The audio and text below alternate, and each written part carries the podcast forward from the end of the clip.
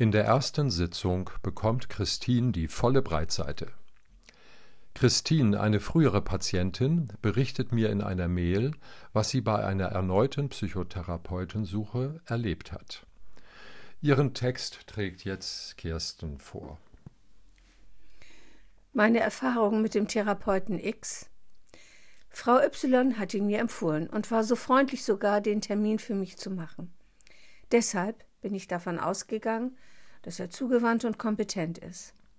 Zu dem Zeitpunkt ging es mir sehr schlecht und ich war froh, mit jemandem sprechen zu können.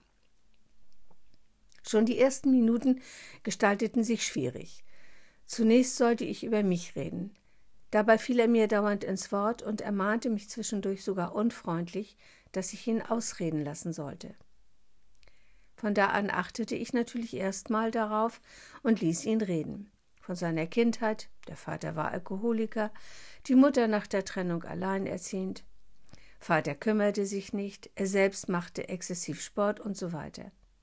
Ende der Geschichte war, aus ihm sei trotzdem etwas geworden. Zum Ende der ersten Stunde kam er dann aber auch zu einer Einschätzung über mich. Ich bin so, weil ich Aufmerksamkeit will, immer im Mittelpunkt stehen, eine, die bei jeder Party die Nummer eins ist und es liebt, gesehen und bewundert zu werden. Es war ein etwas längerer Monolog, irgendwann habe ich ihn nur noch angegrinst und am Ende ganz ruhig gesagt, dass er damit komplett falsch liegt. Auf dem Weg zum Auto habe ich natürlich erstmal wieder geheult. Zu Fuß durch das Gelände der Uniklinik. Wahrscheinlich dachten die Leute, ein naher Angehöriger sei gestorben. Im Grunde war klar, dass für mich mit ihm keine Therapie möglich ist. Trotzdem ging ich noch einige Male hin.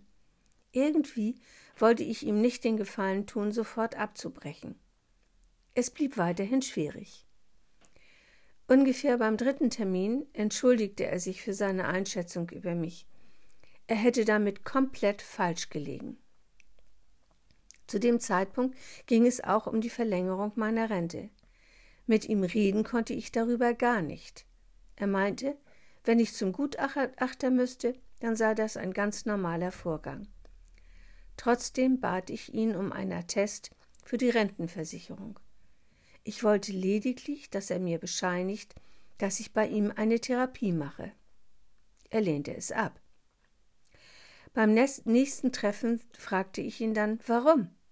Er sagte mir, dass es für ihn ziemlich viel Arbeit sei und es nicht mit einem Satz getan wäre. Zudem müsste er das Ganze seinem Chef vorlegen, und das wäre ihm alles zu umständlich.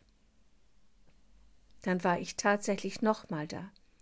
Er entschuldigte sich ein zweites Mal sehr ausführlich für seine Einschätzung der ersten Stunde, sagte sogar, dass ihm das ständig durch den Kopf gehen würde und er deshalb nicht einschlafen konnte. Die Entschuldigung fand ich gut. Ich hatte das Gefühl, sie war ehrlich gemeint. Trotzdem änderte es für mich nichts. Er sprach weiterhin sehr viel über sich. Allerdings habe ich mich auch deutlich zurückgenommen. Ich ging jedes Mal mit einem unguten Gefühl zu ihm und war im Grunde froh, wenn die Stunde vorbei war. Ich habe ihm dann einen Brief geschrieben und ihm mitgeteilt, dass es mit, dass es mit uns nicht passt und ich die Therapie beenden werde. Ich hätte es auch ausführlicher erklären können, aber das war mir zu mühselig. Per Mail ging das nicht, denn auf meine Nachfrage verweigerte er mir die Herausgabe seiner E-Mail-Adresse. So, das waren meine Erfahrungen mit dem Therapeuten X. Obwohl es schon eine ganze Weile her ist, strengt es mich schon an, das aufzuschreiben. Abschließend möchte ich noch bemerken, dass ich es grundsätzlich gut finde, auch etwas über das Leben meines Therapeuten zu erfahren. Ehrlich gesagt ehrt es mich sogar ein bisschen. So wie es bei ihm abgelaufen ist, ging es allerdings gar nicht. Zum einen war die erste Stunde dafür komplett falsch gewählt, und später hatte ich eher das Gefühl, ich sei manchmal seine Psychologin.